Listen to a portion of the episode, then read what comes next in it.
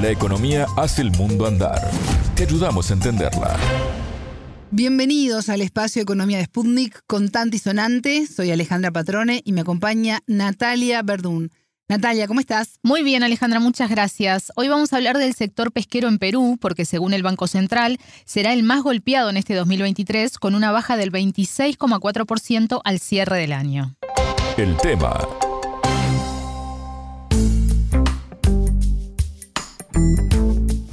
El fenómeno de El Niño Costero, que está afectando Perú, tiene consecuencias en el sector primario, es decir, en la actividad económica vinculada a los recursos naturales y hay que la pesca esté, Natalia, siendo afectada gravemente. Así es, este año y después de nueve sin que esto sucediera, no se pudo abrir la primera temporada de pesca de anchoveta, una especie fundamental porque representa más del 50% de las exportaciones del sector.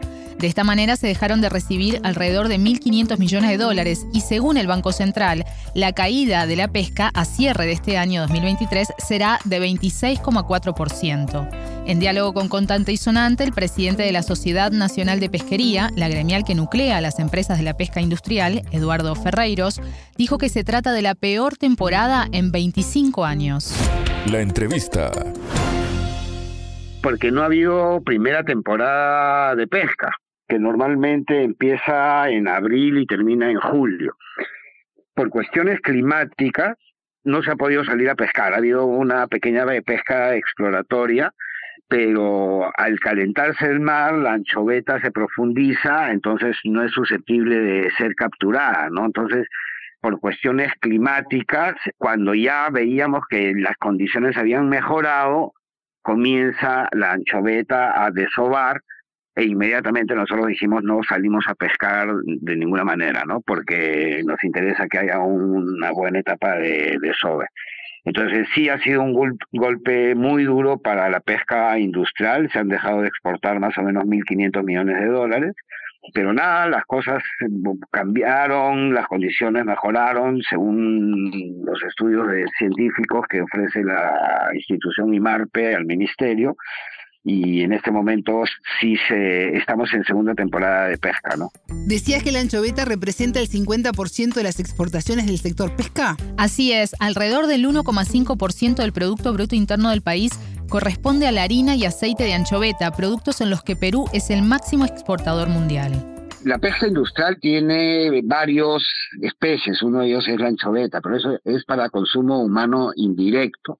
Nosotros básicamente lo que hacemos es harina y aceite de pescado. La harina de pescado sirve básicamente para alimentar al sector acuícola, a la industria del salmón, de los langostinos y de otras especies, ¿no?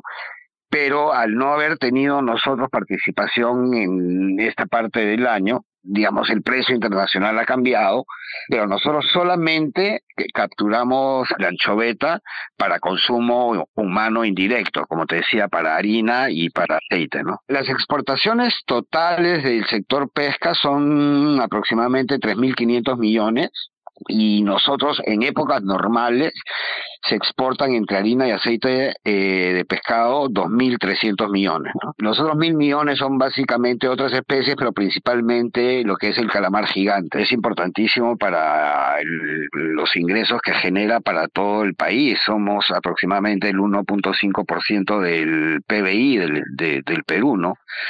Y eso se ha visto reflejado en la caída del PBI que vamos a tener este año, ¿no? Después de la paralización, el 26 de octubre se pudo abrir la segunda temporada de pesca de la anchoveta. Basado en el informe científico que el instituto que se llama IMARPE ha analizado ha hecho salidas de, para explorar cómo está la temperatura del mar, cómo está la biomasa y todas las condiciones estaban dadas, ¿no? Eh, y es el principal cuidado que tenemos nosotros mismos. A nosotros nos interesa que la biomasa de la anchoveta se mantenga y el sistema que nos regula es tan bueno que en los últimos 10 años la biomasa se ha mantenido estable en más o menos 9 millones de toneladas. Y eso hay que mantenerlo, ¿no? Porque, digamos, hay voces que dicen pues, que que se depreda, que se mal utiliza la captura, pero nada, la pesca industrial es el principal interesado en que la biomasa se mantenga estable y así lo reconoce la FAO, el Banco Mundial, ¿no? De cómo se mantiene la biomasa de anchoveta en el Perú. Natalia, ¿y esta apertura de segunda temporada de pesca podría compensar de alguna manera las pérdidas de la primera? No, porque como decía Ferreiros, el máximo de captura es 1.682.000 toneladas de anchoveta, cerca de 600.000 toneladas menos en comparación con la del año pasado siempre las primeras temporadas son más grandes, las segundas temporadas normalmente comienzan en noviembre y quizás llegan a enero. En esta oportunidad sí las condiciones se dieron, según los informes científicos, para poder abrir la segunda temporada. Eh, la biomasa que se calculó fueron de aproximadamente 7 millones de toneladas pero en una condición complicada por los temas climáticos, digamos, yo creo que es un poco más, pero bueno, científicamente la institución ha calculado 7 millones de toneladas y se ha asignado una cuota de captura de 1.680.000 toneladas, ¿no? Y ya ahorita la pesca se está moviendo, eso significa que los 18.000 tripulantes que han estado parados casi nueve meses ya están trabajando y toda la cadena de valor, ¿no? Todas las pequeñas empresas que dan servicios, es una cadena muy grande que ya se está moviendo. Entonces ahora se está pescando con normalidad y esperemos que las cosas climáticas no, no cambien, ¿no? Porque felizmente tenemos una institución científica que está midiendo constantemente y los reportes que cada em, embarcación industrial realiza es reportado inmediatamente por un sistema de bitácora electrónica, ya estoy entrando en un tema muy técnico quizá, pero estamos perfectamente regulados y mandando información de cada captura que se hace, ¿no? Él hablaba de 18.000 tripulantes que estuvieron paralizados la primera parte del año. ¿Cuántas personas están vinculadas a la pesca industrial de anchoveta? De acuerdo a Ferreiros, hay 3.500 medianas y pequeñas empresas y 250.000 familias relacionadas directamente o indirectamente con esta industria. Por último, le preguntamos cómo ha sido el trabajo con el Estado peruano para gestionar esta crisis. El contacto fue directamente con el Ministerio de Producción, que desde septiembre comenzó a ser liderado por la ministra Ana María Choquehuanca. Aproximadamente dos meses entró Ana María Choquehuanca, le pedimos reunión, ella, bueno, toma pues un tiempo instalarse en el, ministerio y ver la crisis, pero convocó y convocó a la pesca industrial y la pesca industrial se divide básicamente en dos, los que son las embarcaciones de madera, que son más pequeñas, y las embarcaciones de acero, que son las que forman parte de la Sociedad Nacional de Pesquería. Entonces hemos tenido reuniones conjuntas y, e inclusive hemos tenido reuniones con los sindicatos, porque lo que necesitábamos es que nos comuniquen qué estaba pasando, qué decisiones iban a, tomar, qué información tenían de la institución científica y que si había la posibilidad de la segunda temporada, ¿no?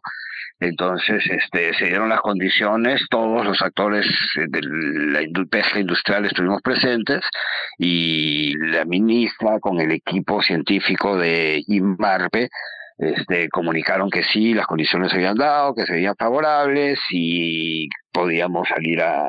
Abrieron formalmente este, una segunda temporada de pesca. Primero hicieron una pesca exploratoria de 10 días que eh, al término de la exploratoria comenzó la segunda temporada, ¿no? Y por eso es que se ha permitido, después de casi nueve meses, estar paradas las embarcaciones industriales este, y las plantas, ¿no? solamente las embarcaciones, sino las plantas que producen la harina y el aceite, este, ya felizmente están trabajando y ya los empleos, pues hay, mira, hay 3.500 MIPES que están relacionadas al sector y que ya están viendo el movimiento, ¿no? Porque cuando no hay pesca, hay algunas zonas del país donde se paraliza absolutamente todo, desde el, hospedaje, los restaurantes, las bodegas, las ferreterías, o sea, es porque no hay movimiento. Hasta acá la entrevista con el presidente de la Sociedad Nacional de Pesquería de Perú, Eduardo Ferreiros. Gracias, Natalia. De nada, las órdenes.